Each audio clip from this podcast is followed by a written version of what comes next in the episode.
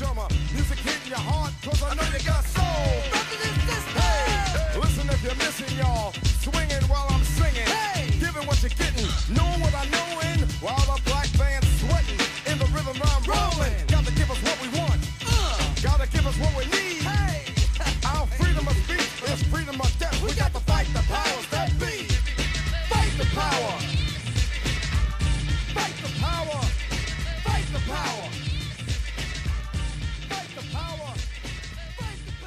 Buenos días, buenas tardes o buenas noches.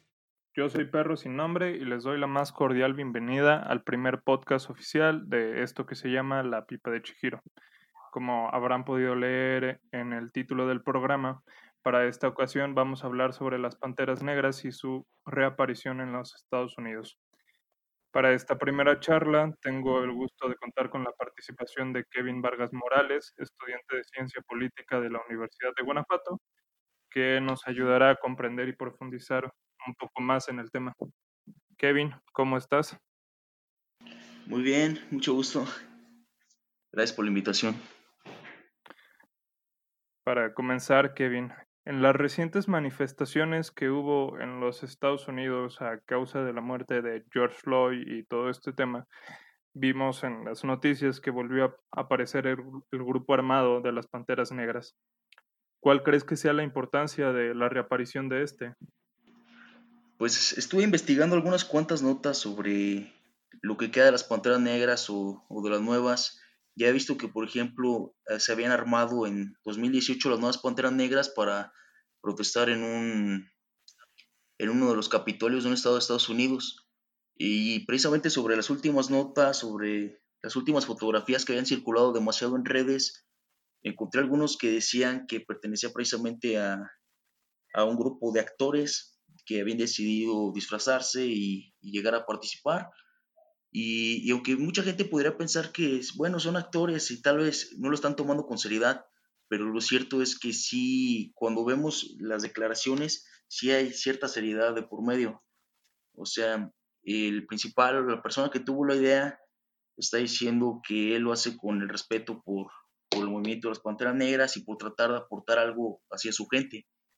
Y cabría pensar por qué se ha decidido utilizar esta vestimenta, por qué presentarse de esta manera, por qué dar tal declaración, lo que nos puede hacer pensar que, que sean o no sean como tal movimiento de las Panteras Negras, sí tiene cierta vigencia, los ideales, los reclamos, incluso la forma de protestar. Porque pienso como a finales de abril se protestaba, me parece que en Michigan, en el Capitolio, grupos de, de derecha que se presentaban armados y la policía de ninguna manera trató de, de detenerlos o de actuar de forma agresiva hacia ellos. Y pienso cómo ahora se ve este contraste en cuanto a las respuestas violentas que se tuvo de, de esas protestas por George Floyd y, y, ver qué tanto se puede, se puede rescatar que cierto grupo se presente armado, ya sean armas de utilería o no, pero que sí nos reflejan que también pueden llegar a tener ese desafío hacia la autoridad y ver si se actúa de la misma manera que se actúa con los blancos y racistas. Volviendo un poco a sus orígenes para entrar más en contexto.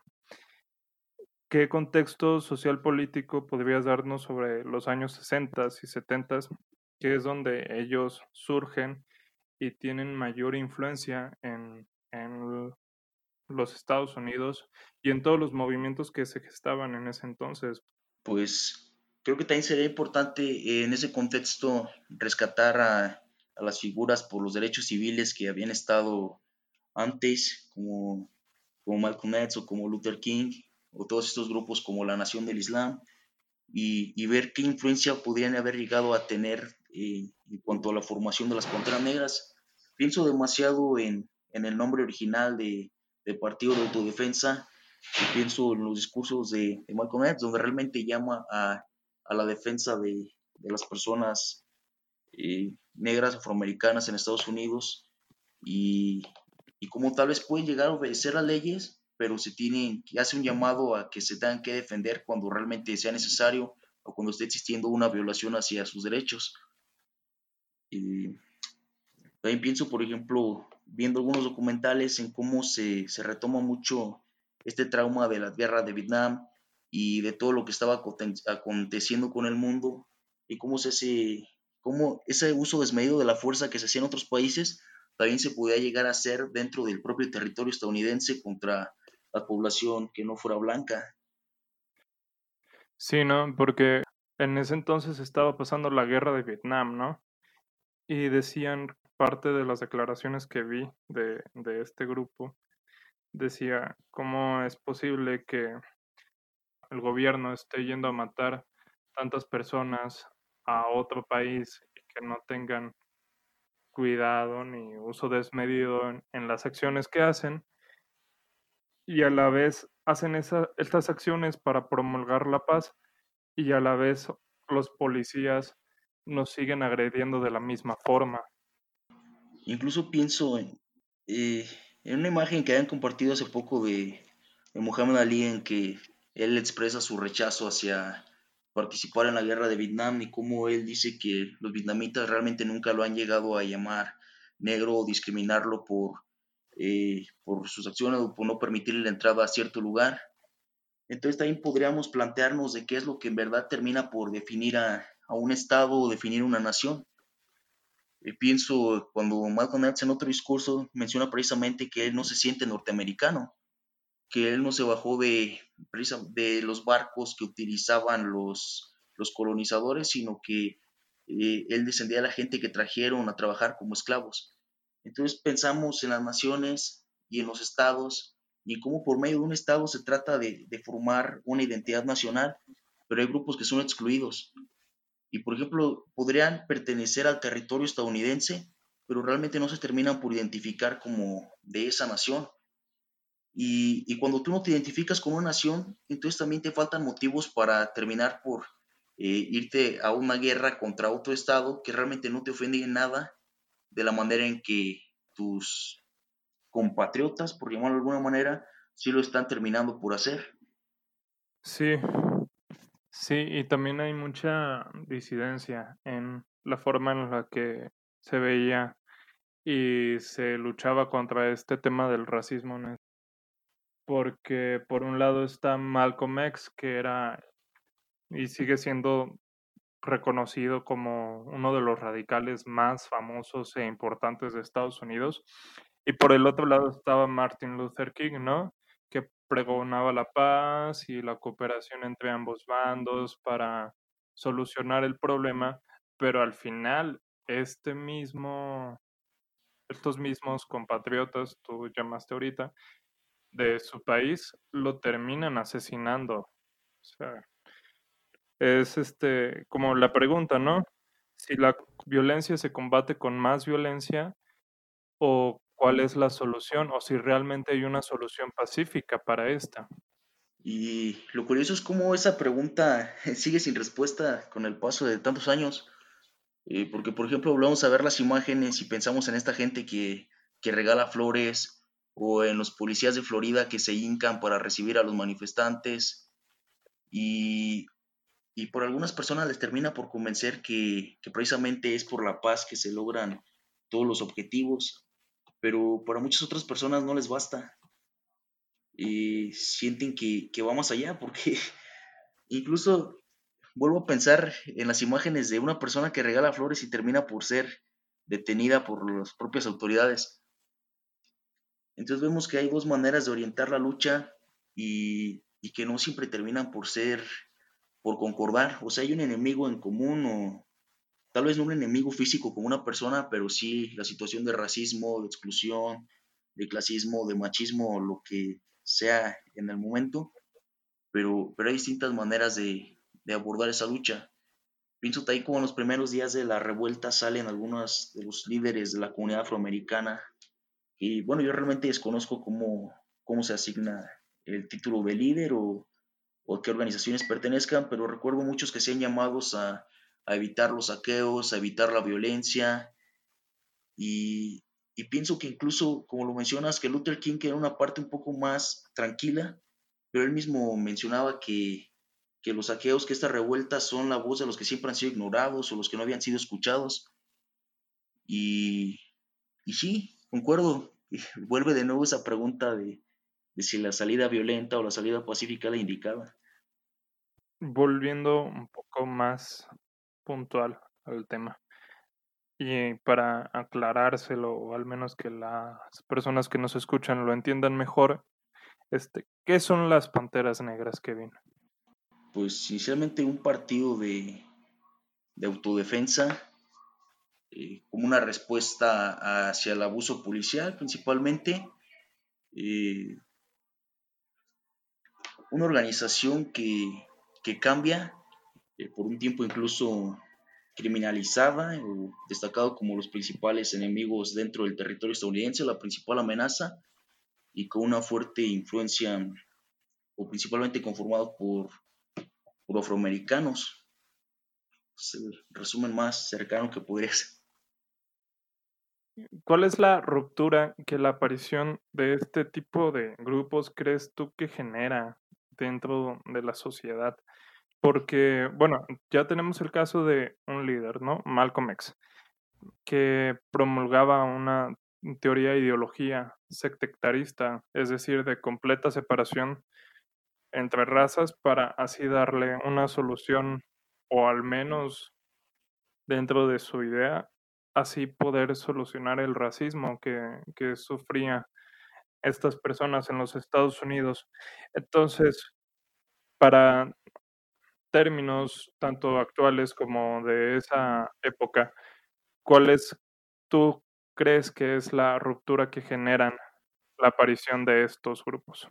Creo que realmente es un, un desafío a, a, la estructura limitada de, de poder porque incluso pensamos que somos libres de expresarnos, pero siempre cuando esa libertad de expresión no sea demasiado alta que contagie a los demás. Es algo como muy, muy del individuo. Recuerdo una lectura acerca de eso del Comité Invisible en que lo abordan. Es precisamente eso de puedes gritar lo que quieras mientras no te escuchen los demás y, y no termines por contagiarlos. Y pienso que son grupos que terminan por por cuestionar no solo el poder dominante, sino las vías de poder.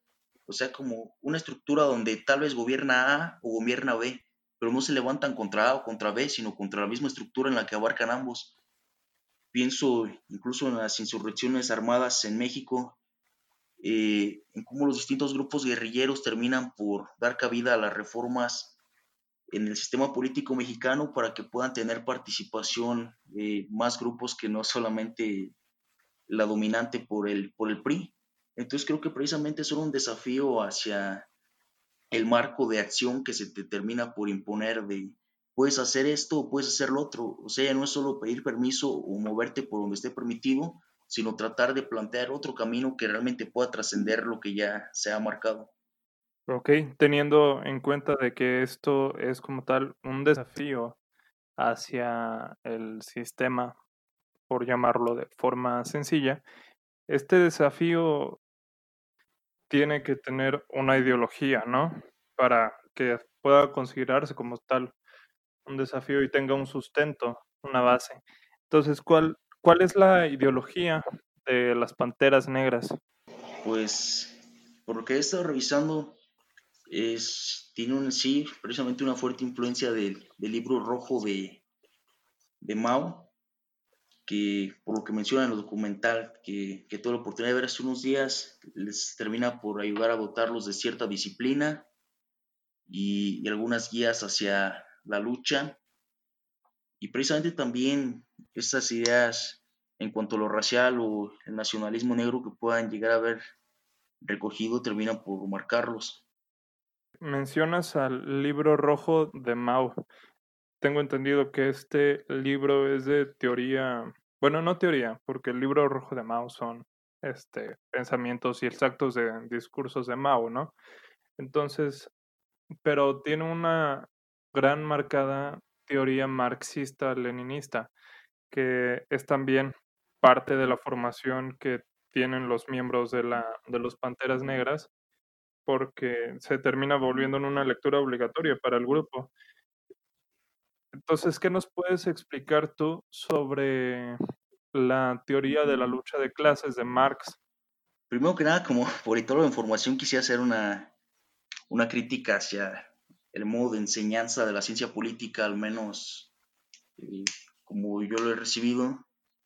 porque siento que se plantea demasiado desde un punto de vista de si una persona tuviera el poder, pero escasamente de cómo sería resistir al poder, que es precisamente una de las cuestiones con las que más nos enfrentaremos la mayoría de personas en la vida. Eh, se nos habla mucho de cómo ser, eh, cómo debería ser el príncipe ideal o cómo debe ser la mejor forma de gobierno, cuando la mayoría de personas vamos a ser gobernados por, por el resto de la vida. Y, en cuanto al marxismo, creo que hay un abordaje bastante pobre, eh, que si apenas te lo dan como en una clase, cuando es una de las teorías que más ha enriquecido las ciencias sociales en los últimos 100, 200 años. Y, y creo que es algo que falta un poco más fomentar. Pero a grandes rasgos podemos pensar eh, precisamente en, en cómo tenemos ciertas ciertos enfrentamientos, ciertos grupos que, que tienen los medios de producción y ciertas personas que tienen que vender su fuerza de trabajo, que es lo único que, que les es propio de alguna manera. Y cómo los intereses de estos unos y de, de los otros terminan por verse enfrentados. Pero por mucho tiempo se, se, tendió a verlo como la lucha de clases como lo principal o como lo dominante. Pero lo cierto es que luego hay ciertos cuestionamientos que nos permiten ver que no es solo la lucha de clases o que de esta derivan más luchas. Y ahí es donde ya vemos cómo el racismo puede llegar a ser un, un hijo de, del capitalismo o cómo las cuestiones machistas o cómo demás males sociales se pueden llegar a analizar desde esto. Eh, pensamos incluso en, en, nuestros estándares de belleza o lo que, lo que consideramos bien y pensamos en cómo se puede llegar a aspirar a ser, a ser blanco, porque fueron precisamente los países que tenían mayor riqueza y que terminan por influir más en la historia mundial. Y, ahí es donde se terminan por ver esas, esas otras luchas y terminamos por entender que hay ciertos grupos que son especialmente afectados o a quien se aprovecha para aún pagar menos, para explotarlos, que en épocas históricas han sido esclavizados y pertenecieron precisamente a una clase que fue esclava de otra. Y, vemos, por ejemplo, cómo, cómo, Lenin llega a ser un motor para ciertas revoluciones o independencias a lo largo del siglo XX y pensamos en la influencia que pudo llegar a tener en ciertos puntos de África o de Vietnam, pero también le podemos llegar a pensar en, en esas luchas internas, en la que de nueva cuenta se pone ese contraste del, del nacionalismo y de la distinción entre, entre una nación y un Estado. Porque vemos precisamente que Estados Unidos es, es un Estado, pero, pero dentro de él hay naciones que no terminan por identificarse como parte de tal. Entonces ahí podemos tomar una, la influencia que llegaron a tener ahí y, y las respuestas, o incluso pensar en esa tesis de, de todas las formas de lucha son válidas, que termina por retomar las panteras negras, Hablabas ahorita, bueno, dijiste que se puede pensar que el racismo es un hijo del capitalismo. ¿A qué te refieres con esto? Eh, bueno, pues pienso en cómo podemos pensarlo eh, modernamente desde los medios de comunicación, de, cuáles son las figuras que, que se nos venden o incluso de cómo cómo se pueden llegar a vender cosas para que aclares tu piel o para que te veas de tal manera, pero yéndonos con mayor profundidad, podemos pensar en quiénes eran los propietarios originales o, los colonizadores, por ejemplo, y cómo los países que llegan, o los que llegan a tener mayor poderío económico, eran aquellos de, de raza blanca, y cómo llegan a convertirse en un producto las, las demás razas a comerciar esclavos. Llegar a pensar que no solo se ha remarcado la distinción entre las clases, sino la distinción entre las razas de quién puede llegar a ser propietario o incluso cuando revisamos las oportunidades que se tiene de acuerdo a cada color de piel, vemos que hay una estrecha relación entre lo blanco y una mayor oportunidad de riqueza o de ascenso social. Incluso en el contexto mexicano, pensar en, en ser moreno o, ser blanco ya nos marca demasiado si alguien puede tener una oportunidad de continuar con sus estudios o tener un buen trabajo. Entonces, de cierta manera, las personas que terminan por, por configurar la historia mundial y los que se enriquecieron más, a su vez también pertenecen a, a los polos blancos de, del mundo. Mm, muy interesante. Es realmente interesante verlo desde ahí para cuestionarnos, ¿no? Estamos en un proceso en, la, en el que debemos de cuestionarnos muchas cosas. Pero bueno, volviendo al tema.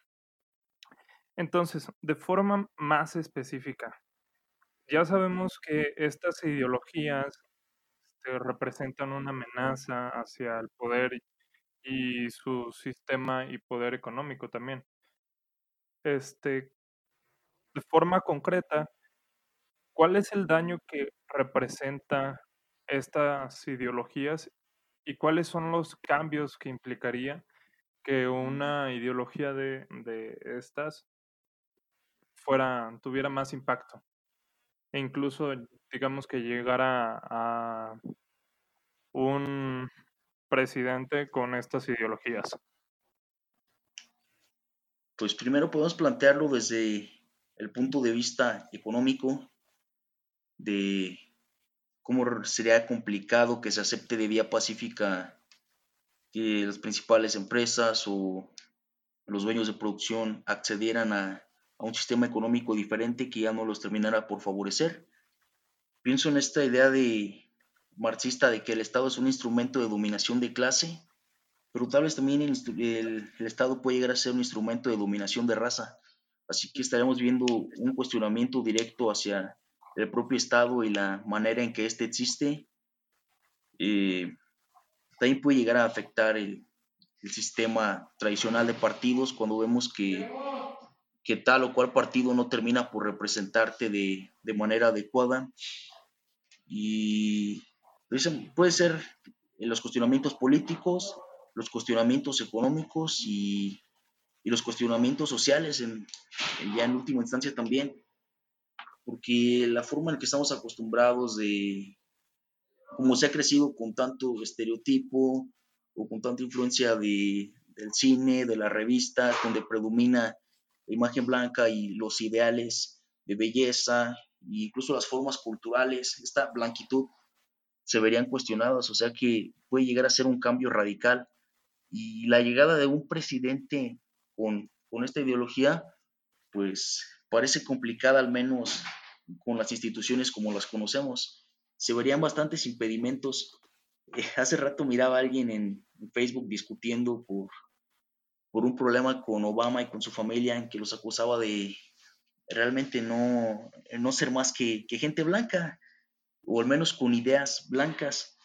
Y, ahí lo vemos, realmente se puede llegar a, avanzar, pero mientras adopte la, la, blanquitud mental y la blanquitud de comportamiento. Así que si realmente se quisiera avanzar sin esto, tendría que haber un cambio más, más profundo y no sería por unas elecciones tradicionales. Mencionabas que el Estado sirve como instrumento de dominación. ¿Puedes ahondar un poquito más en esta idea? Se puede pensar que el Estado protege los intereses de cierta clase, que en realidad no es quien toma las decisiones, quien marca el rumbo de una nación, sino las principales empresas que se sirven de este para terminar por imponer su, su modelo de vida o lo que más les convenga. Eh, podemos pensar en el caso mexicano ahora que tanto se cuestionan las marchas que, que Obrador, que es comunista, que es socialista, que nos va a convertir en Venezuela. Y podemos pensar cómo realmente, por ejemplo, TV Azteca puede hacer un llamamiento impune a, a salir o a ignorar las recomendaciones de, de salud sobre la pandemia y no termina por recibir un castigo. Cómo sus tiendas como Electra pueden seguir operando eh, asumiendo que son realmente un, son empresas vitales para, para los mexicanos y que no pueden suspenderse durante la cuarentena, porque si no habría grandes afectaciones, mientras las pequeñas tiendas sí terminan por, por ser cerradas. Incluso también podemos remitirnos a cuáles son los trabajos que se consideran eh, esenciales, como el barrendero, como las personas con empleos informales, sí tienen que verse expuestos a la pandemia mientras hay personas que poseen su empresa y se pueden retirar tranquilamente. Los mecanismos del gobierno no los están llamando a, formar parte de, de, la economía que tengan que seguir produciendo directamente para, para sobrevivir.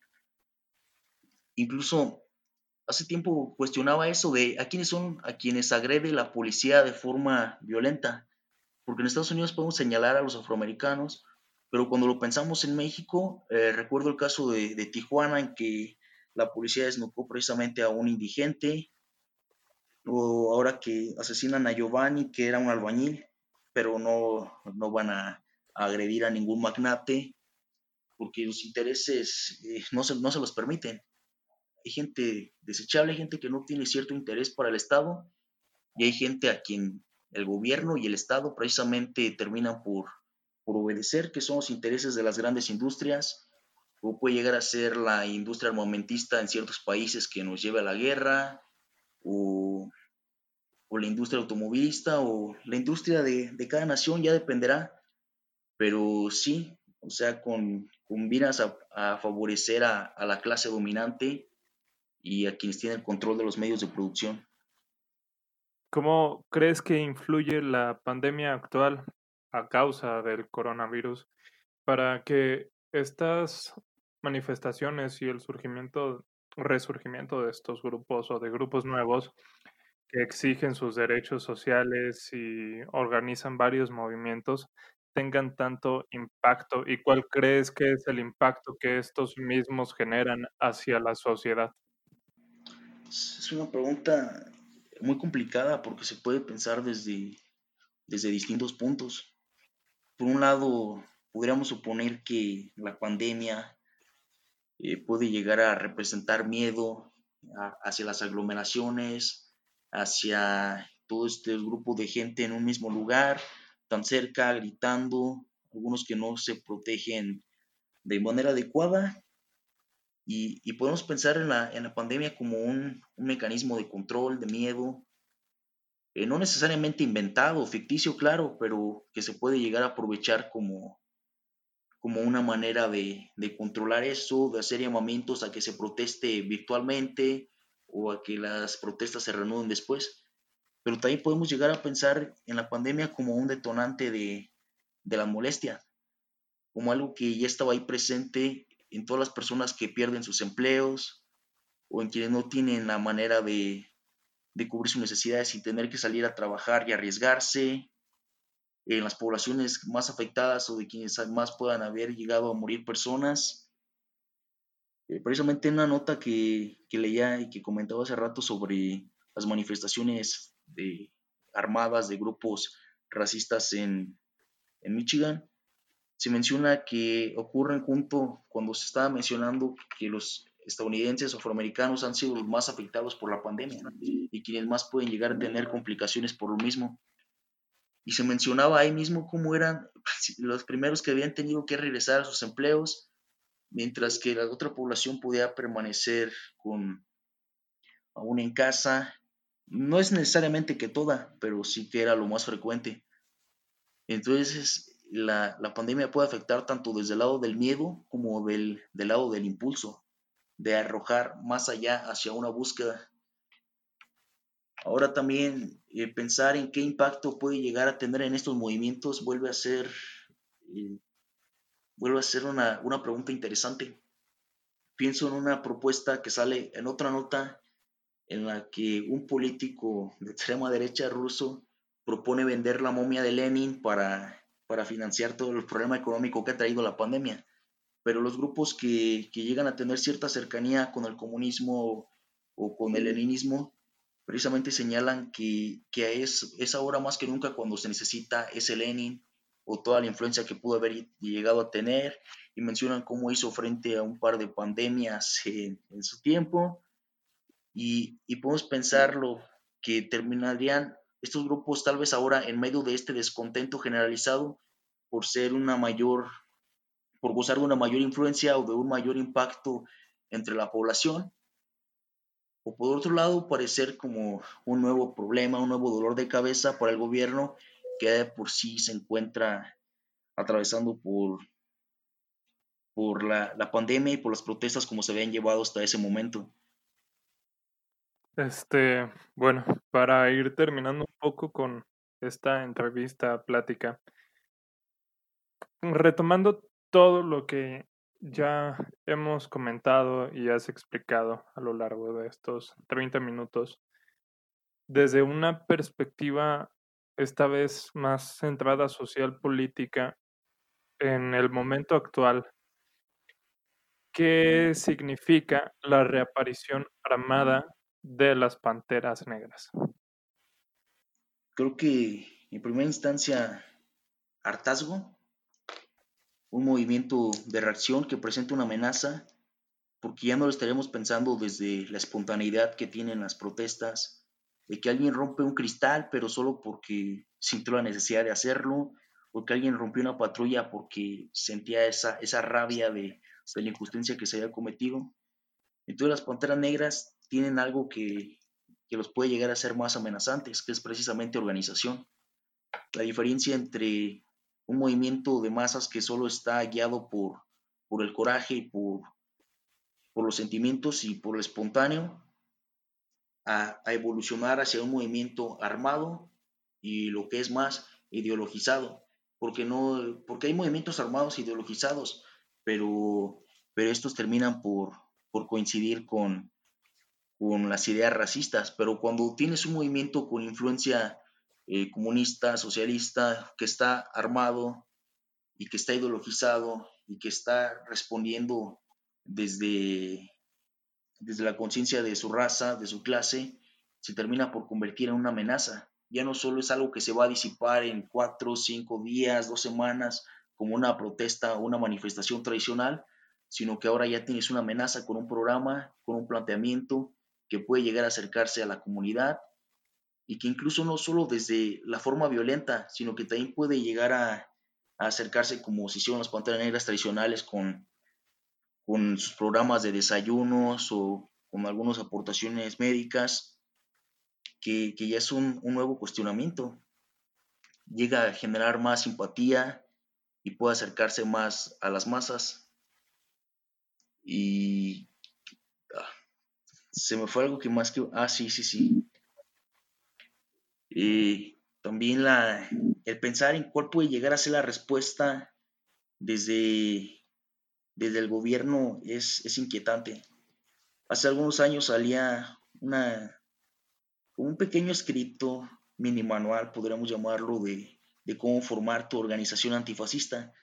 Y le escribían precisamente una, una organización de Estados Unidos, bueno, una persona de una organización antifascista de Estados Unidos y mencionaba que de momento el, grupo Antifa no había sufrido las persecuciones que, que había tenido, por ejemplo, grupos ecologistas eh, muy extremos en Estados Unidos. Pero él se plantea que con la llegada de, Estados Unidos, de Donald Trump a la presidencia de Estados Unidos, el grupo puede llegar a verse señalado y atacado.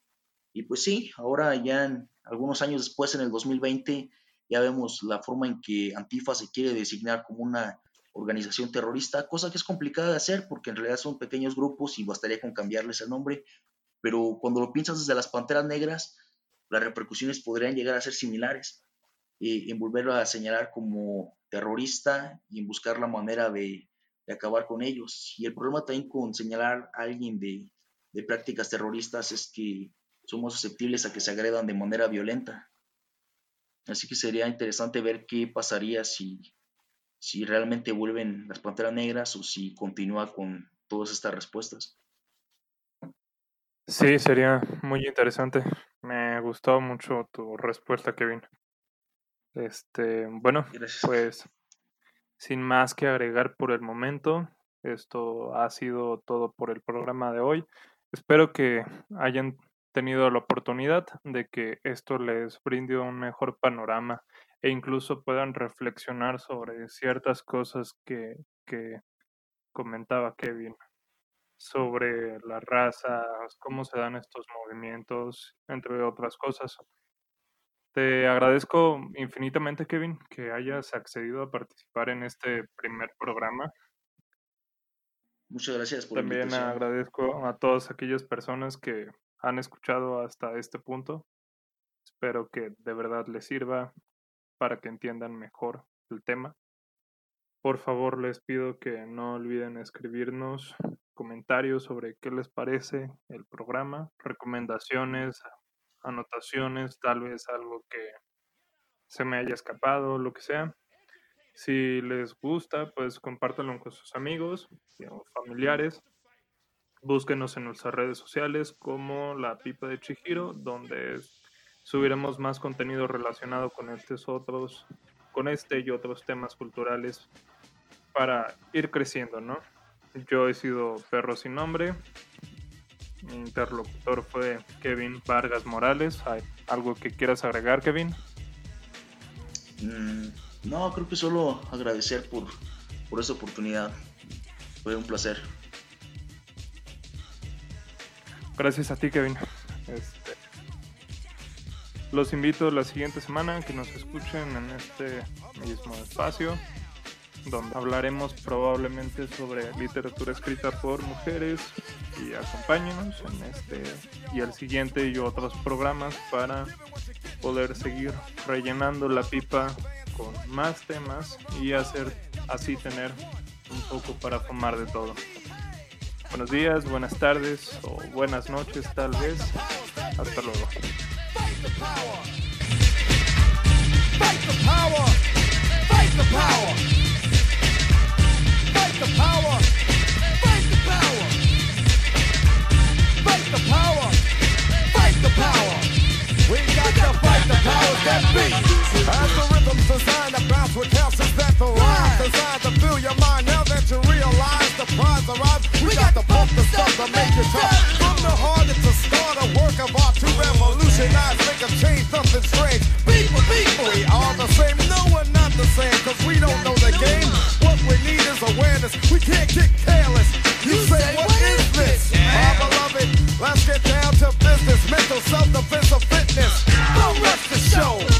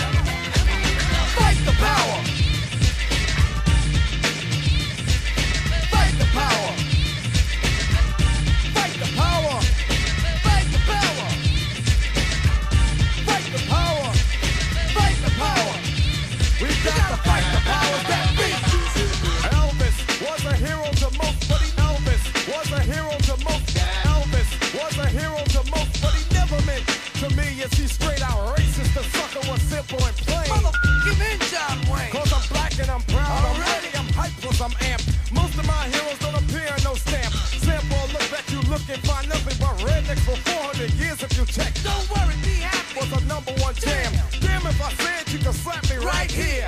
Get it?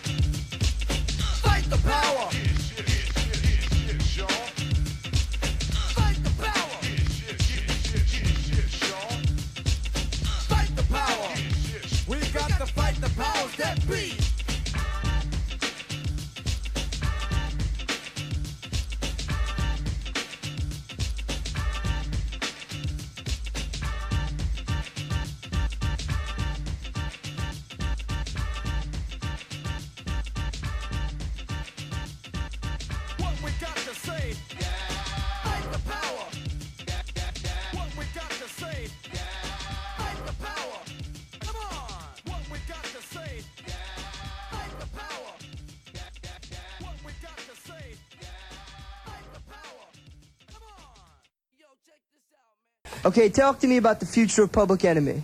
Future of Public Enemy